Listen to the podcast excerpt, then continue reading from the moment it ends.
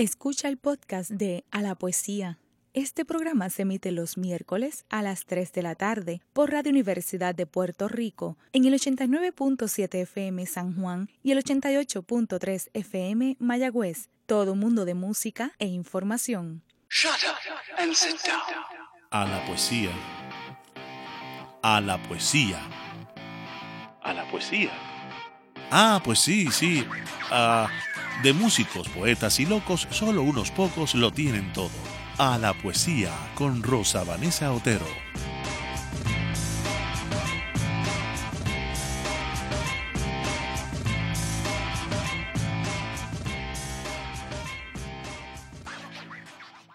Muy buenas tardes amigos y amigas. Quiero empezar con una tradición que yo, yo quiero que sea una tradición que se mantenga en el programa, que nos relajemos un poco y hagamos lo que yo voy a llamar la mesa de los editores, porque es importante, además de hablar con los poetas, hablar también con la gente que se dedica a editar la poesía, a publicarla, a promoverla. Eh, sin ellos no seríamos escritores publicados. Estamos en unos tiempos en que muchos poetas publican su propia obra. Eh, y de seguro a ese tipo de poeta yo lo voy a invitar por las dos cosas. Por ser poeta, pero también por, por ser editor o editora de poesía. Pero entonces también están los que no escriben poesía, eh, pero tienen cierta experiencia publicándola. Entonces, he querido empezar por dos editoriales que me parece muy interesante el contrapunto que vamos a hacer. Tenemos a la editorial de la Universidad de Puerto Rico, me acompaña su directora, Belia Rodríguez. Bienvenida, Belia. Gracias. Hola a todos. Y tengo a Edgardo Machuca, que él dirige la editorial EDP University. Hola, Edgardo. Hola, saludos, buenas tardes. Entonces, les digo que es un contrapunto interesante, porque, claro, la editorial de la Universidad de Puerto Rico eh, lleva muchas décadas publicando la editorial EDP es una editorial, digamos, mucho más joven, ¿no? ¿Cuánto tiempo tienen ustedes? Alrededor de nueve años. Exactamente. Y pues los catálogos también son diferentes. Y en el caso de la UPR, y hablo por experiencia porque soy editora en, la Universidad de Puerto Rico, em, a veces se desconoce la cantidad de, de obras importantes en poesía que han sido publicadas allí. EDP, por otra parte, por su juventud, pues eh, de eso hablaremos un poquito más adelante, Edgardo. Claro. Pues no estoy tan clara de cuán conocido es el sello, ¿verdad? Eh, pues porque lleva relativamente poco tiempo operando, pero ha publicado bastante poesía también. Entonces, por eso he querido que estén ellos dos aquí. Vamos a empezar contigo, Belia, porque yo sé que en el caso de la editorial universitaria la gente se hace muchas preguntas que no necesariamente tienen que ver con la poesía, ¿verdad? Pues vamos a ver si podemos contestarles y aclarar algunos puntos. A veces la gente me comenta en la calle, pero la editorial de la Universidad de Puerto Rico no la cerraron. Pues no, no la han cerrado. Nosotros, tú y yo trabajamos allí, así que no la han cerrado. Es cierto que la editorial de la Universidad de Puerto Rico, igual que el país, igual que la universidad, pues ha recibido unos embates por las cuestiones fiscales, económicas, pero eh, yo creo que estamos en, en la cuestión de que todos queremos hacer más con menos. Y hacia eso nos estamos enfocando. Estamos vivitos y coleando, estamos allí, estamos recibiendo propuestas Estamos, tenemos un consejo editorial que entró en funciones desde febrero de este año más o menos. Es un consejo excelente, con un, ánimo muy grande para trabajar y una experiencia también en todas estas cuestiones de publicaciones. Así que eh, estamos ahí, queremos publicar. Es cierto que quizás no podamos publicar 30 libros al año como nos gustaría, pero pero nos vamos a encaminar hacia volver a hacer publicaciones con más frecuencia. De hecho, ese es el número mágico porque en los tiempos, digamos, promedio, en la producción de la editorial, esa era la cantidad de novedades que salían al año. El periodo en el que salió más que eso, más de 30, fue un periodo eh, que digamos que fue especial dentro de lo que es el conjunto del tiempo que lleva la editorial claro, publicando. Era un, periodo excepcional. Exactamente. Exactamente. Lo que pasa es que, claro, impresiona tanto que hubo un tiempo en que se llegó a publicar, qué sé yo, 60 títulos nuevos que, de algún modo crea la impresión de que ya de ahí no se podía bajar, ¿verdad? que era a más. Pero en estos tiempos hay que buscar un número que sea razonable con lo que económicamente podemos hacer, este, porque sería eh, crear falsas expectativas si dijéramos lo contrario. 60 publicaciones ya no las podemos. Claro.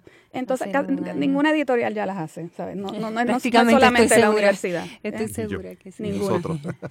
E, esa, dijiste algo, ¿verdad? Que, que, que es bueno también aclarar. La editorial aprueba sus obras mediante un consejo. Correcto. Sí, en el caso de ustedes, Edgardo, el que es una editorial privada, ¿ustedes tienen también ese requisito o no? Nosotros, eh, bueno, pues, primeramente te agradezco la invitación aquí, estar con, con Belia y contigo, dialogar acerca de lo que es el mundo editorial y la poesía.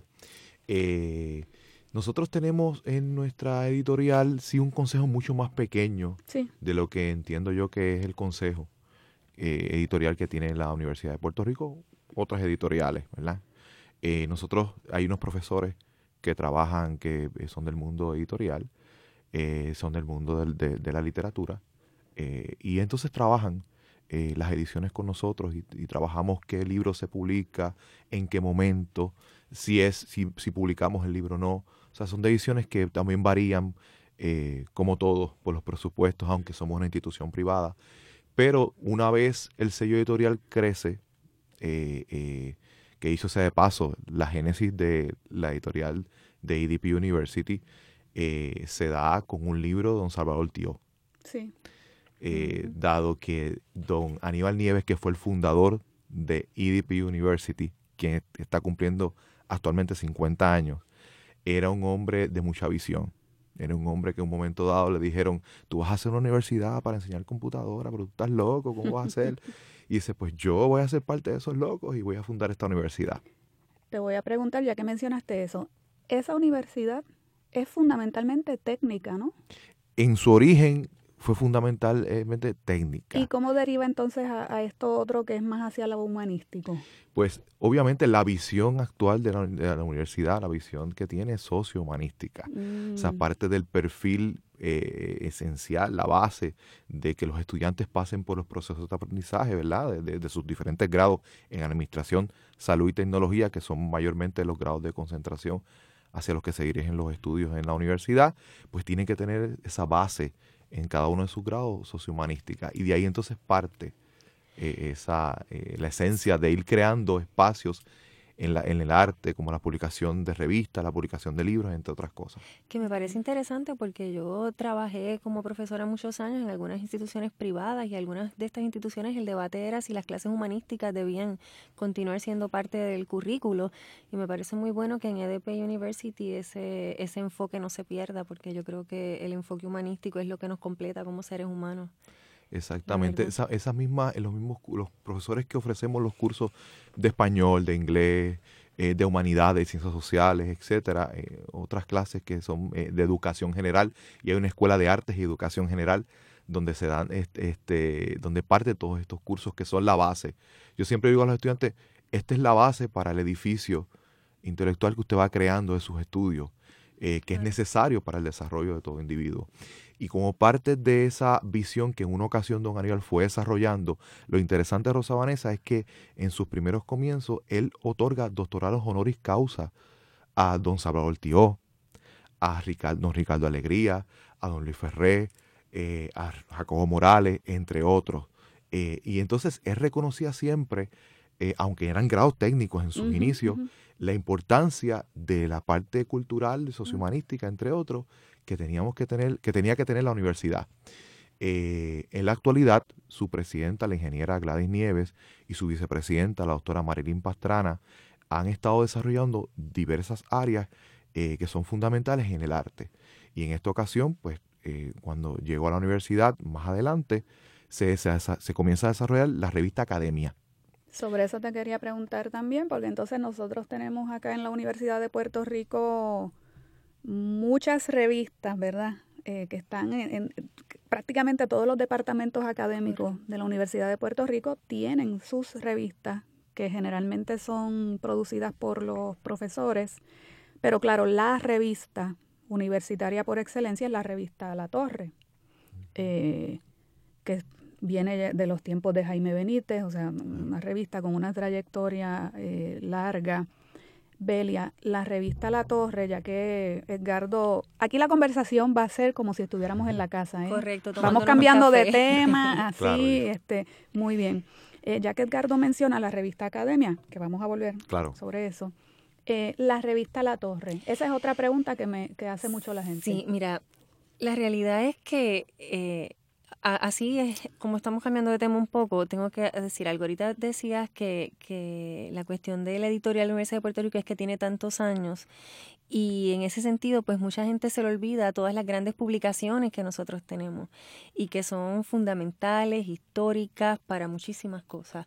Así que ese, ese fondo cultural está ahí y nosotros somos una editorial que tenemos más de 70 años, por lo tanto hay mucho eh, que se ha aportado a la cultura de las letras puertorriqueñas. Y no se camina igual a los 70 que a los 30 ni a los 20, ¿verdad? No, que no? definitivo, definitivo. Pero, pero vamos a tratar de, de, mantenernos derechitos. El punto es que en cuanto a la revista La Torre, pues ahora mismo no se está publicando. Eso es algo que a mí me gustaría retomar, porque la verdad que es un proyecto que me gustaría que pudiéramos retomar, pues es una revista reconocida a nivel internacional eh, como una revista académica de primer orden.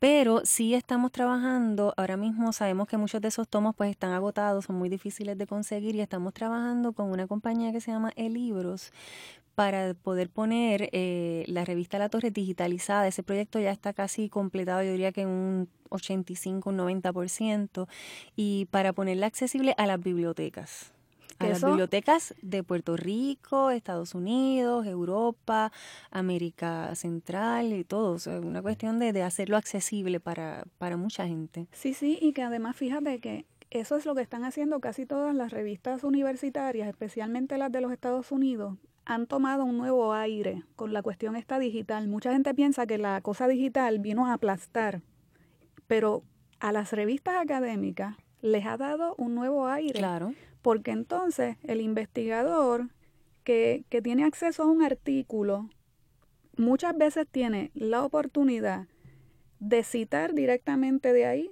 pasarlo a su investigación sin cometer plagio, no estoy hablando de eso, estoy hablando de lo que es la disciplina de investigación. De, de, investigación, de citar, de poner la ficha bibliográfica, ahí mismo el sistema te da la ficha correctamente formulada, que ese es un dolor de cabeza para los editores siempre, porque hay cantidad de investigadores aún a nivel doctoral que no saben hacer correctamente una ficha. Y, y, estos sistemas dan esa posibilidad de que ya desde la fuente sale correctamente la ficha bibliográfica y el investigador cita y se incrementan las visitas a números que si se quedaban en el anaquel como pues estaban, claro, claro eso, morían. Eso es correcto. Y además tenemos números temáticos también, que la persona no solo puede tener acceso a un artículo porque fue lo que pudo escanear, sino que tiene acceso a, la revista completa. Pues ese es uno de los proyectos que estamos trabajando. Ahora háblame, Edgardo, por acá de la revista Academia. ¿Qué es esa revista? Que, eh, ¿Con cuánta periodicidad sale? ¿Cuáles son los temas? La revista Academia surge en el año 2010. Ese fue el, primer paso eh, en publicaciones en la institución. Eh, tuvimos la oportunidad de desarrollar el primer número eh, que tiene tres secciones. Sale dos veces al año, tiene una sección de literatura, una sección de investigación y una sección cultural, es decir, de reseñas de libros, reseñas de actividades. Eh, sin embargo, quisimos hacerle de un enfoque multidisciplinario. tenemos no solamente la parte, obviamente la parte de sección literaria, pues comprende de novela, cuento todos los géneros, ensayos, híbridos, textos híbridos, eh, pero la parte de investigación, aunque trabaja algunas investigaciones que son del área de historia y literatura, también son del área de la salud, que es una de, de, de, las, eh, de las partes que eh, se estudian en la universidad y de la tecnología, entre otros temas, porque también tenemos temas de educación. Así que esa revista nace dándole un nuevo, diríamos nosotros, como un enfoque un poco más acercarlo, no solamente a la academia, sino también a los estudiantes, eh, graduados o no graduados que le permitan eh, tener una diversidad de herramientas para, para, el estudio. Actualmente la revista va a comenzar una eh, próxima temporada y entonces va a ser digital ah, para acercarnos a otro público. También nosotros estamos atemperándonos a la nueva Y una pregunta, si uno quiere adquirir un ejemplar de los que ya ustedes publicaron, ¿ustedes tienen inventario de esas revistas? Tenemos inventario de, las, de los últimos números. Eh, ya los primeros están agotados. Eh, pero sí tenemos eh, especialmente de un número que fue dedicado al centenario de Julia de Burgos. Tenemos todavía, nos quedan algunas revistas que sí, que pueden, se pueden comunicar con nosotros para, para poder adquirirla. De la revista La Torre, Belia, los últimos títulos fueron, eh, si no recuerdo mal, los dedicados, son, son números temáticos, ¿verdad que sí? De esos quedan, quedan en inventario ejemplares que tú sepas. Sí, sobre todo del último, que era el que tenía que ver con la... Ciencia ficción, ¿verdad que sí? Sí, y la mm, literatura policíaca también teníamos algo. Sí, que... que que son títulos que, pueden ser de, interés este, para, para el público y que todavía se pueden, se pueden se conseguir. se pueden adquirir, correcto. Sí, bueno, Belia, casi, casi nos vamos a la primera pausa, pero yo creo que nos da tiempo de que nos comentes un poco en qué consistió la participación de la editorial de la Universidad de Puerto Rico en la Feria de Santo Domingo. Eh, ¿Cuál es el balance sobre esa participación? Pues fue una participación que yo considero exitosa.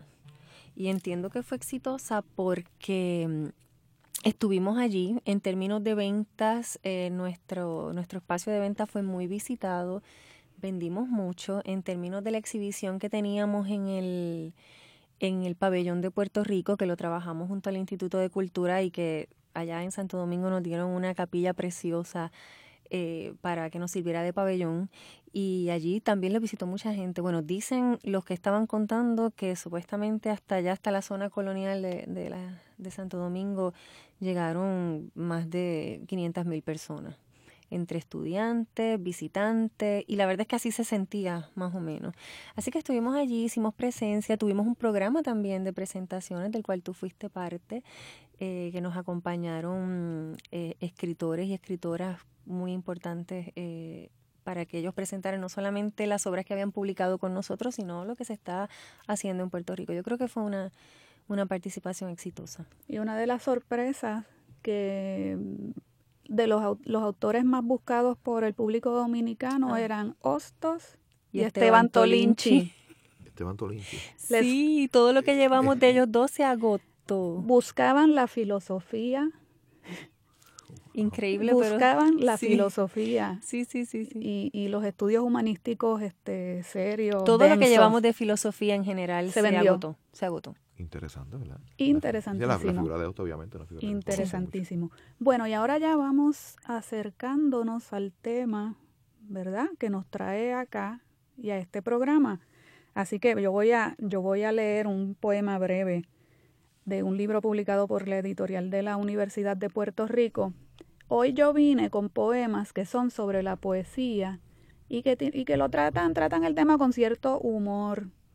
Este es del libro Obra Breve de Jalmar Flax. Poesía debe estar en la sección gourmet, pero nunca la traen. Dentro de un rato vamos a estar hablando sobre la poesía que estas dos editoriales sí han traído a la mesa.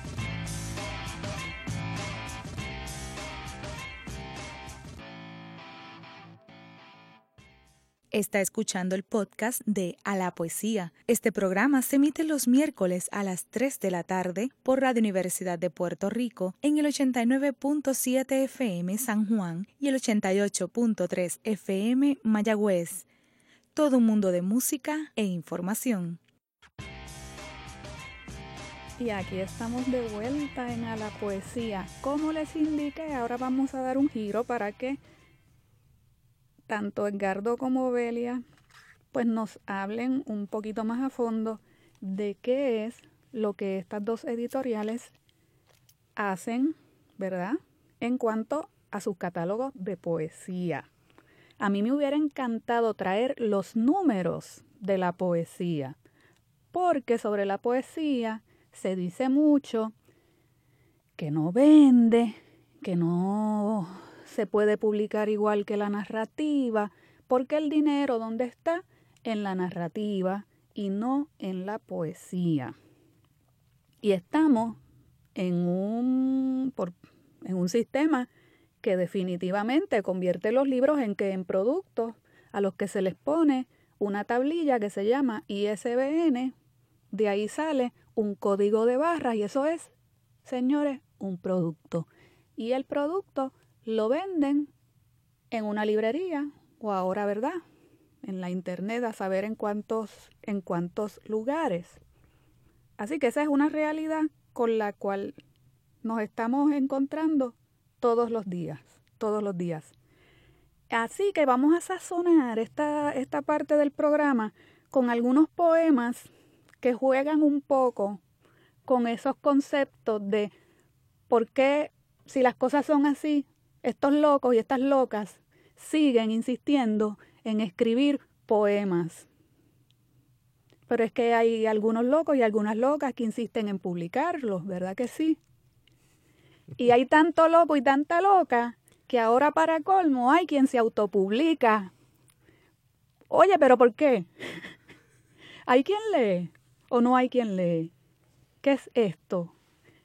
Nada, esas son preguntas que no es para que me las contesten. Ah, es solamente. Gracias por la aclaración. Perdón. Suerte que no nos vieron las caras. No, no, no, no, ellos están así con los. Ustedes me van a perdonar, pero este programa tiene que tener algo de sal. Algo de sal, porque si no, me van a acusar aquí de romántica, meliflua, ¿verdad que sí? Que es uno de los sellos que lamentablemente la poesía tiene. A veces sí. A veces sí, ¿verdad? Pues entonces, por eso la presentación del programa y todo rompe un poco con los violines. Porque el tren de la historia nos pasa por encima, nos arrolla y nadie se va a dar cuenta. Así que bueno, ya, este es el discurso de la tarde. Vamos a los catálogos de poesía que tenemos acá. Em, vamos a empezar por la antigüedad. Vamos a empezar por la antigüedad. ¿Cuánto tiempo nos En buen sentido, en buen sentido. ¿Cuánto tiempo tenemos para hacer este listado? ¿no? no, no, no, vamos poco a poco, con calma. Em, Belia, vamos a hablar un poco de las antologías para que los amigos y amigas sepan el caudal que tiene ese sello. ¿Qué, qué grandes autores ha publicado la editorial que ha recogido de los que has recogido prácticamente la, obra completa? Pues mira, eh, la editorial se ha dedicado a hacer antologías a grandes poetas de la literatura puertorriqueña. Eh, podemos, por ejemplo, empezar con Papiros de Babel, que es una antología que se publicó en 1991 que Pedro López Adorno recoge ahí eh, poesía, pero no solamente puertorriqueña, sino poesía que se escribe en Nueva York. Sí, que es puertorriqueña, pero es puertorriqueña, escrita desde allá. Pero escrita desde allá. Sí, porque ese, ese es uno de los, de los conflictos, ¿verdad? Uno de los debates Oye, eh, sí. Que ese libro propone y, valida esa, esa, escritura. Incluso muy reciente también con la elección de la muchacha que va a representar a Puerto Rico en Mis Universo. No se supone que hablemos de eso aquí, pero fue que eso puso en la palestra pública eh, la definición de la puertorriqueñidad otra vez y a partir del huracán María también nosotros tenemos una diáspora que los últimos números que escuché y no, no no sé si, si son verdad o no, pero no los he confirmado, pero aparentemente ahora hay más puertorriqueños fuera de aquí que en la isla. Así que eh, sí es un tema que, que es importante y nosotros pues la editorial tiene esa, esa antología ahí. Me dices de nuevo el año, porque es importante. 1991. Sí, que, que nos adelantamos bastante eh, en eso. Y entonces también hay obra, eh, prácticamente obra completa de ciertos poetas, ¿verdad que sí? Eh, sí. Eh, tenemos la de Luis Pales Matos del 2008 que se llama Fiel Fugada y que la, la que hace la antología es Noel Luna. También tenemos obra completa de Laura Gallego, su poesía desde 1950 hasta el año 2000. Esta se publica en el 2008. Tenemos la de Ihalmar Flax, que también eh, la tenemos publicada, la tienes ahí encima de... de la que voy a leer algunos poemas. De, la mesa, la de Hugo Margenat, que también eh, un poeta intenso, que vivió tan pocos años, pero dejó una obra poética muy Sí, de Hugo Margena, yo quisiera más adelante eh, hacer algo aparte, en algún, en algún programa, porque inspiró mucho a los poetas de Guajana, a los de los 60. Fue una figura que ellos este, Correcto. Eh, valoraron mucho y sería muy interesante Em, traer algunos de esos poemas, leerlos bien leídos y, actualizar esa, esa, lectura a viva voz de esos poemas. ¿Qué más? Claro.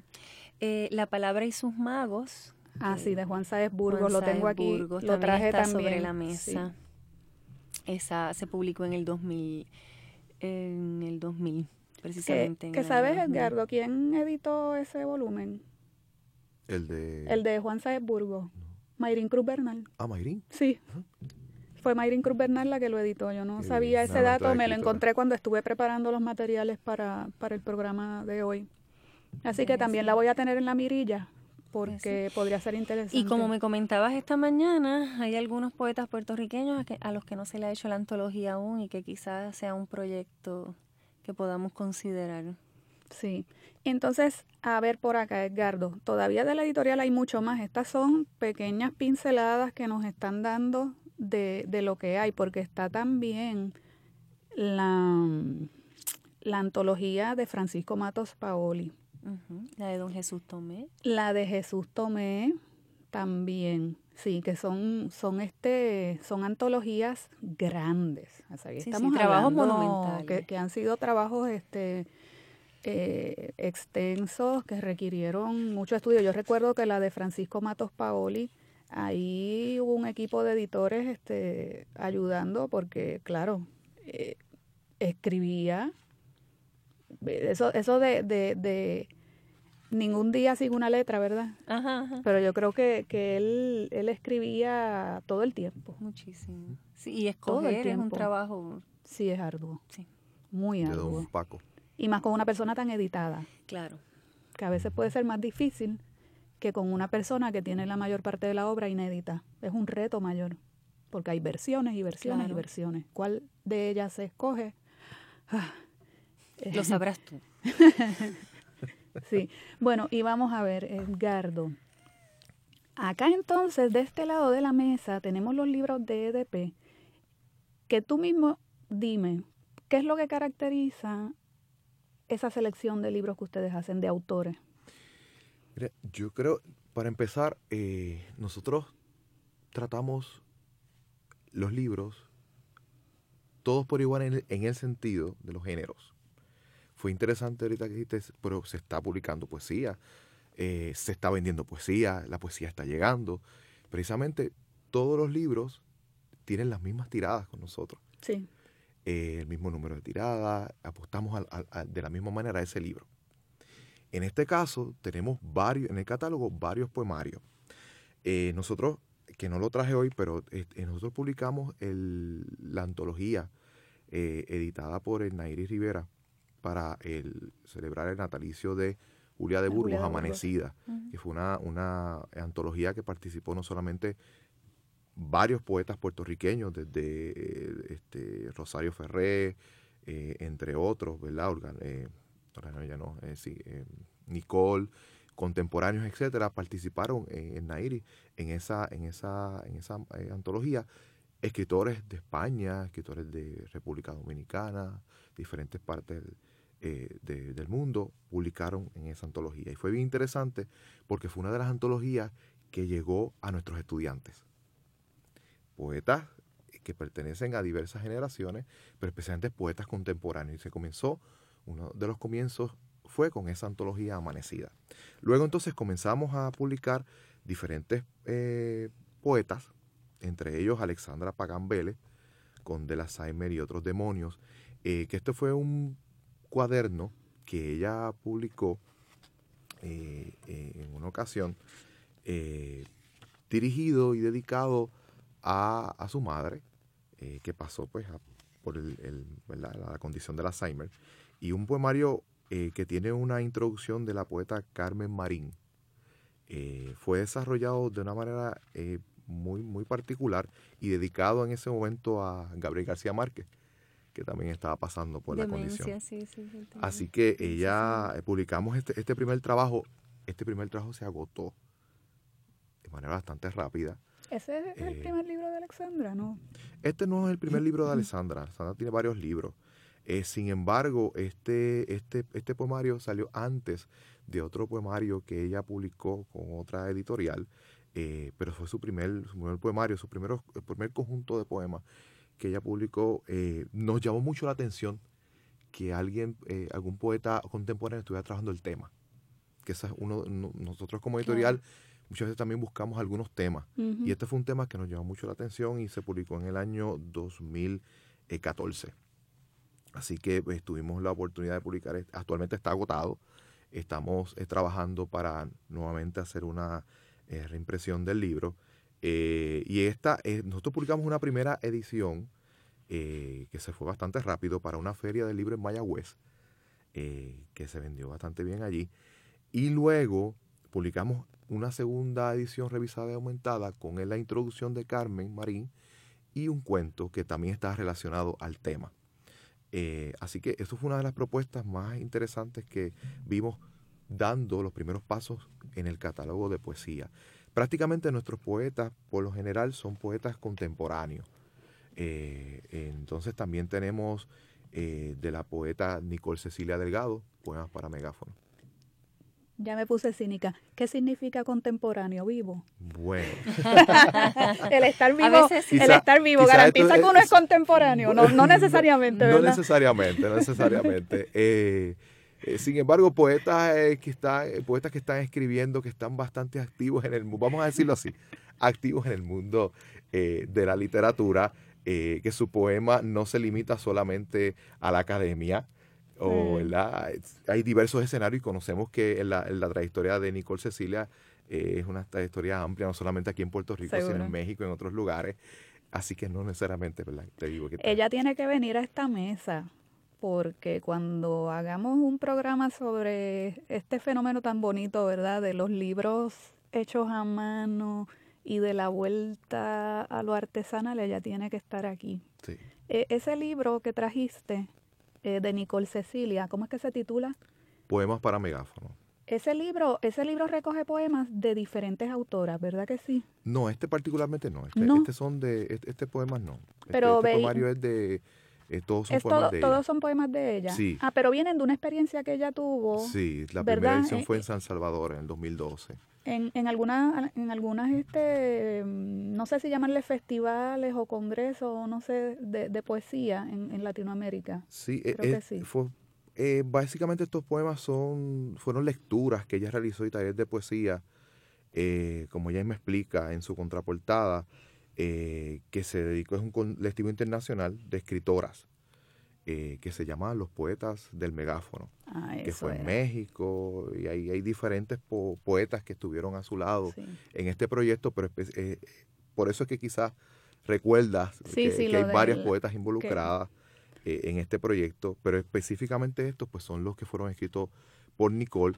que tuvimos la oportunidad en una, luego de esa primera edición que ella hace de manera artesanal, publicarla eh, a través del editorial y fue un libro que, esta es su segunda, segunda tirada, llegó eh, en su primera edición, llegó a través de un programa inicial que tuvimos en la editorial de fondos legislativos que se lo tocó a la universidad y pues fueron destinados todos a que la literatura que se publicara fuera, llegara a diferentes lugares y espacios, estudiantes, entre otras otras personas. ¿Y qué más trajiste? Veo algunos libros más por aquí. Tengo también por aquí eh, Delirio entrelazado de la poeta puertorriqueña Ivonne Denis Rosario, que a ella la conocemos como, ¿verdad? En su, en su trabajo de narrativa, pero también eh, es poeta.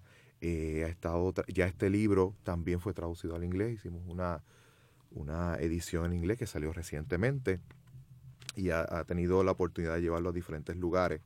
Eh, y es una, una poesía, una, una, propuesta también muy interesante eh, acerca de, de, su visión, obviamente, de como escritora. Eh, tenemos también en Segunda Piel, que es un libro que se, de Milicen Maldonado, que es un libro que también tuvo muy buena acogida. Este, lo más, una de las cosas interesantes de, este libro. Este libro se presentó en una de, de las ediciones del Festival de la Palabra que tuvimos la oportunidad de presentar. Eh, y es una poesía muy cercana a la experiencia, su experiencia, ¿verdad? Su, su visión, no solamente cotidiana, sino una, una, una, poesía mucho más, más particular, más íntima, si pudiéramos decirlo así, pero que de alguna manera entra dentro de esa, de esa propuesta de poesía que hemos querido que se acerque a las nuevas generaciones. Belia, el editor no lo dice, pero uno oyendo eh, los nombres de sus autores, es obvio que publican mucho a las mujeres. Ah, cierto. ¿Y hoy qué nos pasó a nosotras? ¿Qué nos pasó a nosotras? Buscando, dijimos que teníamos que publicar más mujeres. Sí, porque entonces en la, en, la, UPR predominan los nombres de poetas. Bueno, pero también hay que ver el contexto histórico y, y, la trayectoria, porque sí que tenemos también publicadas mujeres. Sí, claro, ¿no? A Janet Becerra, a Nairi Rivera, Rosa Vanessa Otero. Mi primer libro lo publicó la Universidad de Puerto Rico. Eso es cierto. recuerdo muy bien. El Fondo del Caño, 1997. Y EDP también te publicó. Sí. ¿En qué año? 2016. 2016. Sí, La vocal en cinta, y, otras encarnaciones, y otras encarnaciones. Que era una especie de fósil porque esos poemas se quedaron engavetados por 15 años y EDP los rescató. Y eso hay que decirlo, esa es la mera verdad. Cumplieron su quinceañero honrosamente, publicados por fin. Vamos a leer un poema, hay que ponerle a esto poesía. Voy a leer un poema de Juan Saez Burgos. Esto es de su, de su colección Poemas Portátiles. Ecuación conveniente si no se invierte. La juventud me sigue creciendo. Es la única ventaja de haber sido viejito llorón de joven. Esta y puñados bonitos de recuerdos. Así que cuando decimos que, que no se publica demasiado de aquello, de lo otro, no estamos llorando. Simplemente decimos las cosas como son. Tengo este otro que se titula Fragmento del Poeta. Todavía lo buscan al poeta. Han publicado anuncios, edictos, recompensas. Lo acusaron, lo acusan, lo señalan. Le fabrican crímenes, delitos, aventuras, le inventaron leyendas, lo sigue la Interpol, la KGB, la CIA, lo buscan como sea, donde quiera. Pero el poeta aún no se ha dado cuenta que lo buscan a él, que lo persiguen y que nunca lo encuentran, y no se ha dado cuenta que su vida es riesgo de los otros por las cosas que inventa, estas cosas terribles que no cambian al mundo, que dejan todo igual, que nada alteran, pero que nadie olvida y que nadie recuerda. Si uno se toma demasiado en serio, se muere. ¿Verdad que sí? Se quedaron mudos. ¿Ves? Ese es el efecto de la poesía, que nos deja mudos y pensativos. Vamos a... ¿Qué vamos a hacer? Leemos otro poema. Así. Ah, sí. Edgardo trajo algunos poemas marcados. Lee uno que podamos hacer en cuántos tiempo? En dos minutos, antes de irnos a otra pausa. Vamos a ver. Tengo por aquí eh, de Alexandra Pagan de la Saime y otros demonios, eh, el siguiente poema. ¿Cómo se maneja la vulnerabilidad, ese sentido de perderse, fugarse? ¿Cómo se maneja la arena que se escapa de los dedos, la que se queda? Verse en un rostro descompuesto, verse, meterse en las cuencas de ese abismo y perderse, ¿Cómo me explico lo fútil? ¿Dónde equilibrio tantos intentos de tiempo? ¿Dónde me coloco ante este derrumbe? Soy el derrumbe, lo siento. Soy el terrible espanto de verse, saberse. Mientras con esos ojos vibrantes de infinito, mi hijo me pide que le desee buenas noches, que duerma bien, que tenga dulces sueños, que nos veremos a la tarde. Pues nos veremos o nos oiremos dentro de unos minutos más. Está escuchando el podcast de A la Poesía. Este programa se emite los miércoles a las 3 de la tarde por Radio Universidad de Puerto Rico en el 89.7 FM San Juan y el 88.3 FM Mayagüez. Todo un mundo de música e información.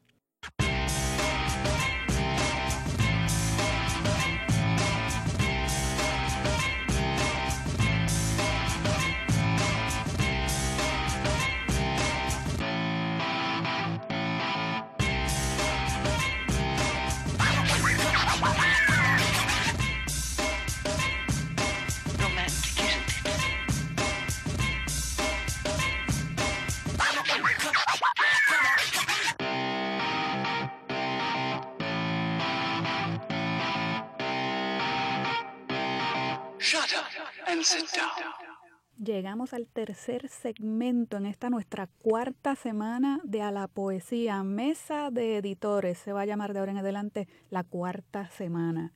Y dentro de un ratito voy a iniciar otra tradición. Pero esta es si se portan bien. Esta es la de libros libres.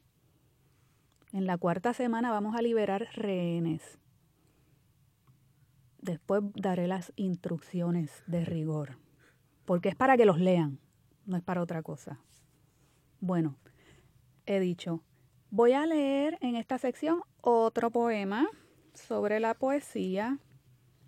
Este también es de Juan Sáez Burgos. Este se titula Sexo Poeta.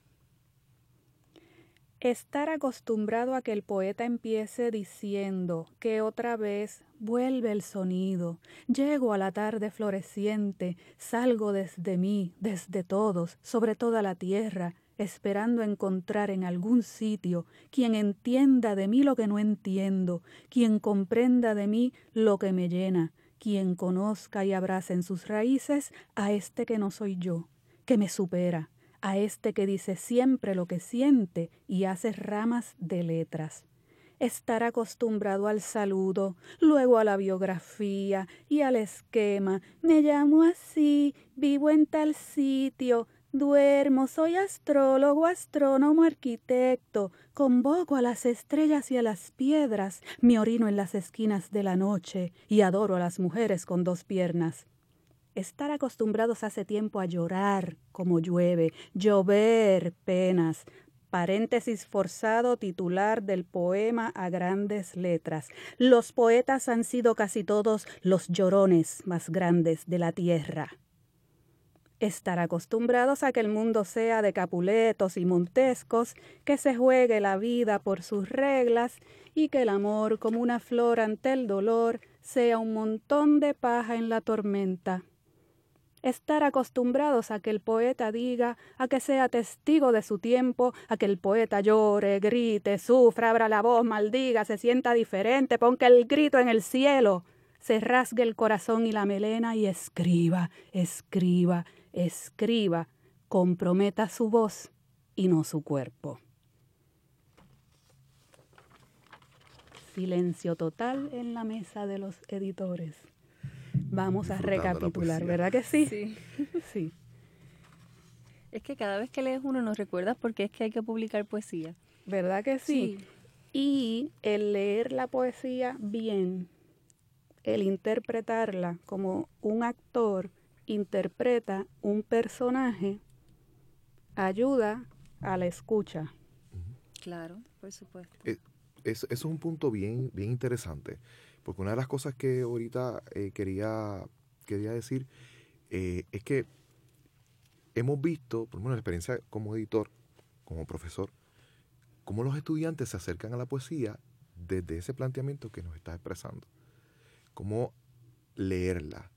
Eh, los, propios poetas leyendo su, poesía con esa, esa, ese sentimiento, esa entonación, esa, esa, esa parte tan esencial de cuando la crearon entonces, el acercamiento a la poesía es diferente, especialmente eh, cuando hemos tenido conversatorios en la universidad como parte de las presentaciones o, de la, o de actividades que se realizan en la universidad referente a la literatura específicamente. Vemos estudiantes que al finalizar el conversatorio se quedan a dialogar con los poetas de sus procesos creativos.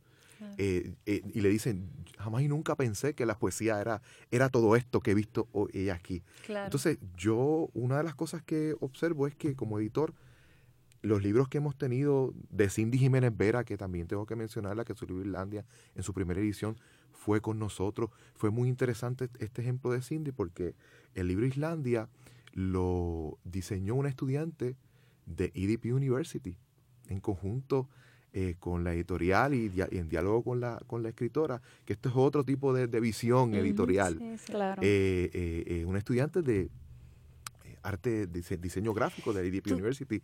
Y ese acercamiento le permitió al estudiante una experiencia que luego ella, obviamente, continuó estudiando su, y hacia, hacia, otros, ¿verdad? hacia otros caminos. Pero esa poesía en ella y en otros estudiantes les, les, permite que los poetas no son lo que quizás nos enseñamos en la escuela, de que estaban resguardados o, muchos habían ya fallecido. Tú mencionas eso y es bien interesante porque humanizar la literatura al estudiante lo acerca muchísimo. Que no solamente conocer el autor, pero hablarles de los procesos creativos. Yo les leía a mis estudiantes también hasta los cuentos porque como a veces no querían leer, yo, bueno, ustedes no quieren leer, pues yo les leo. Y entonces, pero, pero llegaba un momento en que entonces sí leían, porque para ellos a veces... La si los provocabas tú. Claro, porque la literatura para ellos es como que esta cosa que está allá, yo estoy acá, y ellos no encuentran ese punto de contacto que es tan real cuando uno se expone a ello, porque ese, yo siempre decía que yo no hubiese enseñado literatura ni me hubiese dedicado a esto si no fuera porque la literatura me habla, cambia vida, te transforma, te, te pone frente a tus propias circunstancias y a las de otros y es una cosa maravillosa.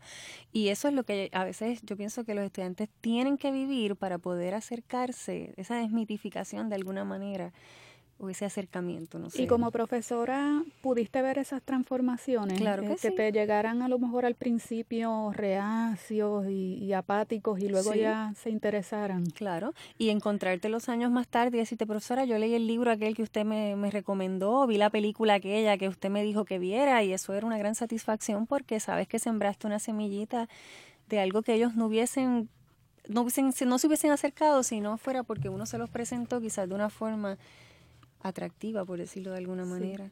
Bueno, como ya nos estamos acercando hacia el final del, del, programa, quería, Belia, que recapituláramos un poco sobre ese catálogo de la Universidad de Puerto Rico que, que es muy amplio. Eh, se nos quedaba decir, eh, comentar sobre la dedicación que ha tenido la editorial de la UPR a Luis Pales Matos. Oh, sí. Si hay alguien que quiera no solamente leer a Pales Matos, sino estudiarlo, tiene que pasar por la editorial. Por la editorial.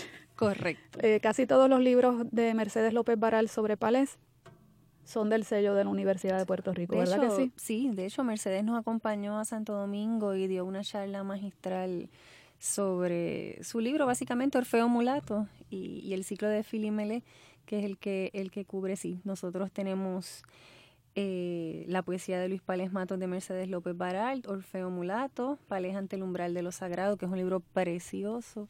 Tenemos también a Noel Luna y la antología Fiel Fugada. Sí, le y, la, y la antología eh, de la poesía completa de Pales, la edición crítica, que es de Mercedes López Baral, y también es la edición crítica del Tuntún del tuntún. bueno, tenemos la, tenemos la traducción al inglés del tuntún. Exactamente. Que eso es algo bien interesante, sí, señor. Jim creo que es la autora. Sí, sí, sí, Entonces, aparte de eso, hay unas colecciones pequeñas que se parecen más a los libros de DP en cuanto a, a, la extensión. Son libros más pequeños, no son libros de bolsillo, pero digamos que están dentro de ese formato más pequeño, que es la colección Sinsonte que esa la fundó Jan Martínez. Jan Martínez, correcto. Y la colección Luna Nueva, que entonces la trabajaba Elidio La Torre. La Torre. Que ahí es donde Elidio trae a la editorial por primera vez a Janet Becerra y a Noel Luna. Ellos empezaron en la, en la UPR, publicando. Y también la colección aquí ahora, que era todavía más pequeña. Esa sí era de bolsillo. Y era de bolsillo, no, tenía, no era solo de poesía, también tenía Ahí había de todo. y otras cosas, pero esa fue José Ramón de la Torre. Esa la fundó José Ramón de la Torre. Ahí había de todo. Ahí había cuentos, había hasta teatro. Había una pieza de Roberto Ramos Perea, si no recuerdo mal. Y de Abniel Marat. Y de Abniel Marat, exactamente. Y creo que hay alguna más que ahora no, no, eh, recuerdo. Era una colección que, según me han contado, causaba mucho estrés porque se publicaba muy rápidamente, con un tiempo muy, sí, eh, eh, él, él exigía que había que sacar por lo menos dos títulos por mes. Y salían. Salían, sí. Y salían porque salían. Ahora, a los libreros les encantaba el concepto, porque entonces los mantenía eh, atentos y se creó una especie de, no sé, llamarle como una química que había entre los libreros, la colección, el público buscándolo, además eran baratos, ¿sabes? Es que eso también a la gente le encantaba porque eran libros que se vendían, qué sé yo, a cinco dólares, si no recuerdo mal, o siete, baratísimo. Ya hoy día uno no consigue un libro a ese precio a menos que sea de estas ventas, ¿verdad? Este, especiales, eh, donde quieren liquidar eh, los libros. Eh, tengo otro poema por aquí que va a servir para agradecer a Edgardo y a Belia por estar aquí y a mí se escucha y para introducir lo que ya les anuncié de que voy a liberar un par de un par de libros. Este, este poema se titula Por favor. Este es de Jalmar Flax. Como un favor es la poesía hay que darle gracias a Dios por el don, pues poeta se nace, etc. Entonces hay que darle gracias al editor por haber aceptado tu libro y dos mil dólares, pues publicar poesía no es negocio. Luego hay que darle gracias al distribuidor por haberse obligado con el editor a colocar el libro aquí, allá, cuando tenga tiempo, cuando surja la ocasión y se lo pidan, pues la poesía no vende.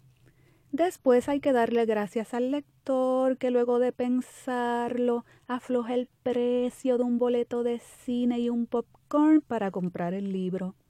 No olvidemos las gracias debidas a la familia que soporta las neuras del poeta y a los amigos que soportan sus rarezas. Gracias, gracias a todos. Muchas gracias. Ese es de Yalmar Flax. Y muchas gracias. ¿Verdad que sí? Gracias. Pues miren, precisamente hoy voy a liberar oficialmente un ejemplar del libro Obra Breve, 1969, Poemarios, 2007. Así es el título, con poemarios en el centro. Ese es un libro publicado por la editorial de la Universidad de Puerto Rico. Y vamos a liberar también de EDP el libro Poemas para Megáfono de Nicole Cecilia Delgado. ¿Qué vamos a hacer? Ustedes, queridos y queridas amigos y amigas, me van a enviar un mensajito por Facebook a la poesía, que así nos llamamos en Facebook, y las primeras dos personas que me dejen allí un comentario de cuánto les gusta este programa o quieren comentar algo en particular, ¿verdad? Alguna idea, alguna sugerencia que tengan, eh, pues a las primeras dos personas que, que nos dejen un comentario o un like, les vamos a dejar estos libros, uno por persona, por supuesto, en la recepción de Radio Universidad de Puerto Rico. No llamen a la emisora, no llamen, Vamos a hacerlo por Facebook, ¿está bien? Y entonces nos comunicaremos con ustedes vía Facebook para, para que puedan venir a, a, buscar su ejemplar. Recuerden, un ejemplar de obra breve de Yalmar Flax y otro de poemas para megáfono de Nicole Cecilia Delgado. Espero de esta manera estar este, compartiendo con ustedes de un modo especial, eh, comunicándonos a través de los libros que es para lo que estamos acá. Muchas gracias, Edgardo, gracias, por venir. Gracias por la oportunidad. Sigan publicando muchas escritoras. Ese es un camino muy bueno, publicar a las escritoras. Eh, publiquen también a los hombres, pero no dejen de publicar. Tenemos varios, Carlos Mieles, José Ernesto, vienen nuevos proyectos, Jesús Santiago, que también tenemos libros y poemarios de ellos. Así que el compromiso de la editorial de IDP University es continuar aportando a la literatura puertorriqueña. Y por favor, si a uno se le olvidó mencionar a alguien, no se nos ofendan. Eh, habrá espacio, ¿verdad?, para otros programas. Eh, es imposible que uno recuerde eh, todos los nombres, no se ofenda a nadie. ¿eh? Belia, gracias también por estar acá. Gracias a ti. Espero que también la editorial empiece a publicar pronto alguna antología de poesía escrita por algunas grandes poetas. Está en agenda. que tenemos unas unas grandes poetas por ahí de cierta edad ya. A las que hay que hacer que ya, que ya esas obras piden, piden antología. Y a ustedes, bueno, gracias y hasta la próxima. A la poesía. A la poesía levanta el vuelo hasta el próximo miércoles a las 3 de la tarde por Radio Universidad de Puerto Rico. A la poesía. Con Rosa Vanessa Otero. Acaba de escuchar el podcast de A la poesía. Le invitamos a que nos sintonice los miércoles a las 3 de la tarde por Radio Universidad de Puerto Rico en el 89.7 FM San Juan y el 88.3 FM Mayagüez todo un mundo de música e información.